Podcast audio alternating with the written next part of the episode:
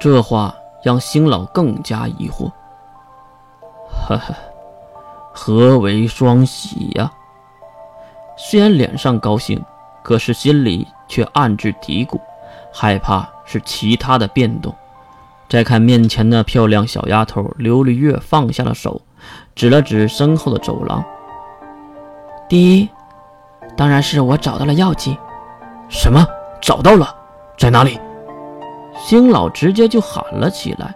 这个举动让月一惊，就算是一旁一直都没有说话的水兵，也是用奇怪的眼神看向了星老。可见这个药剂对星老很是重要。也可能星老没有想到月真的可以找到药剂。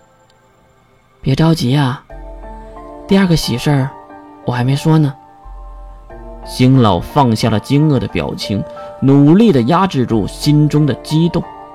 啊，抱歉，哈哈，老夫失礼了。那第二个喜事儿是什么呢？月露出了小恶魔的表情。看向星老一旁女仆装扮的女孩，她穿着黑白相间的女仆装，长相还算得过去，不过能力波动却异常的强大，在月和水兵的实力以上，毕竟人家是成年人。而为什么要看向女仆呢？可能月在忌惮着什么。第二个喜事儿，我给星家联盟。找了一个乘龙快婿。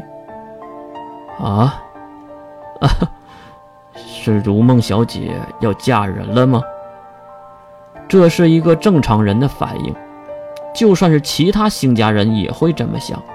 可能就是因为这个正常反应，月才再次看向一旁的女仆，然后才看向星老，给他解释：“不是星如兰。”话题一个比一个奇怪，星老已经跟不上月的脚步了。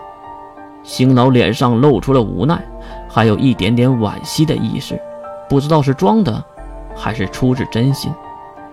呵呵，不是老夫会语。那如兰大小姐身体虚弱多年，恐怕已经时日不多了吧？到底是谁人？能和她为连理呢？月也懒得废话和他解释。世界富豪排行榜第五名，十大杰出青年榜首，金氏一族的少公子，世界上智商最高的三位智者中最聪明的一位，人送外号“鬼魅金罗刹”的金龙套。这个名字一出。星老差点就没站稳，身后的女仆马上上前一步，不过还好，星老自己找回了平衡，没有被月的话语击倒。刘刘刘刘月大人，你的话可当真？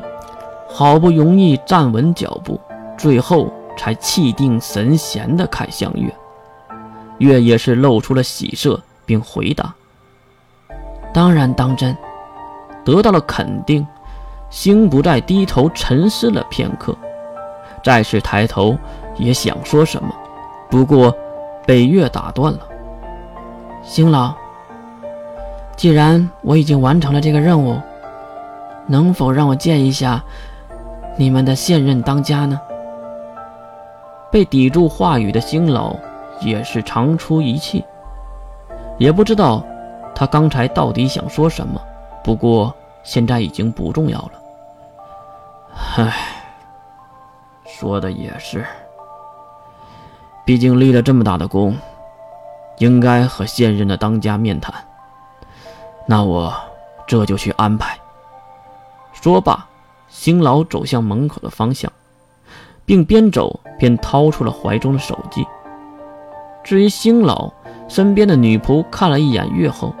转身也是跟着星老身后，见两人走开，水兵有些好奇。月，这个女仆不简单。月看了看自己纤细的手掌，还有那些长长的手指甲，当然不简单，因为星满天就是他杀的。什么？水兵被月平静的话语惊愕到，不过还是马上压制住了情绪，重新退回月的身后，因为星老又返了回来。看到星老脸上面带笑容，估计对方是有回应了。刘略大人，我们当家的想见你，一会儿你有时间吗？月皱紧眉头，仿佛这个回答他也有点奇怪。不过还是很快的答应了下来。好吧，那我们走吧。星老带路，四人走向门口，上了车，才看到门口出现的秦老。辛秦来在点头示意给月送行。